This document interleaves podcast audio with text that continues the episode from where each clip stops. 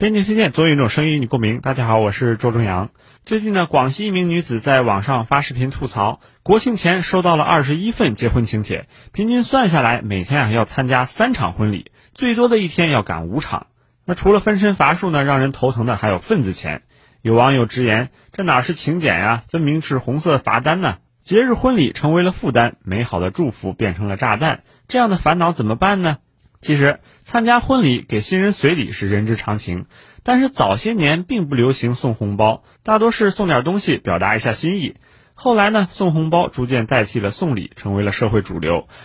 如今一些地方婚礼红包的相互攀比之风也是愈演愈烈，有的人还总喜欢拿红包金额来衡量自己和新人之间的关系，这就让婚宴逐渐从亲朋好友欢聚一堂共贺喜事，变成了一份让人有些吃不消的人情债。更有甚者，平日里面毫无联系，只有在借钱和结婚的时候才会想到自己。如果要是面对这样的情况，那我们也应该学会勇敢的拒绝。毕竟，是否参加婚礼、随多少礼金是个人的自由。当然，如果要消除这种甜蜜的负担，最关键的还是要让婚礼回归到本质。除了参加婚礼的人要坚定立场之外，新人也可以适当转变一下思想观念。现实中也不乏这样的例子。比如，二零二零年一段广东婚宴现场的视频走红网络，原因是婚宴主人不收红包，而是将宾客递来的红包折一个角，代表已经收下，之后再返还给对方。其次呢，新人们还可以选择参加集体婚礼、旅行结婚等等，一来可以避免婚宴大操大办带来的繁琐劳累，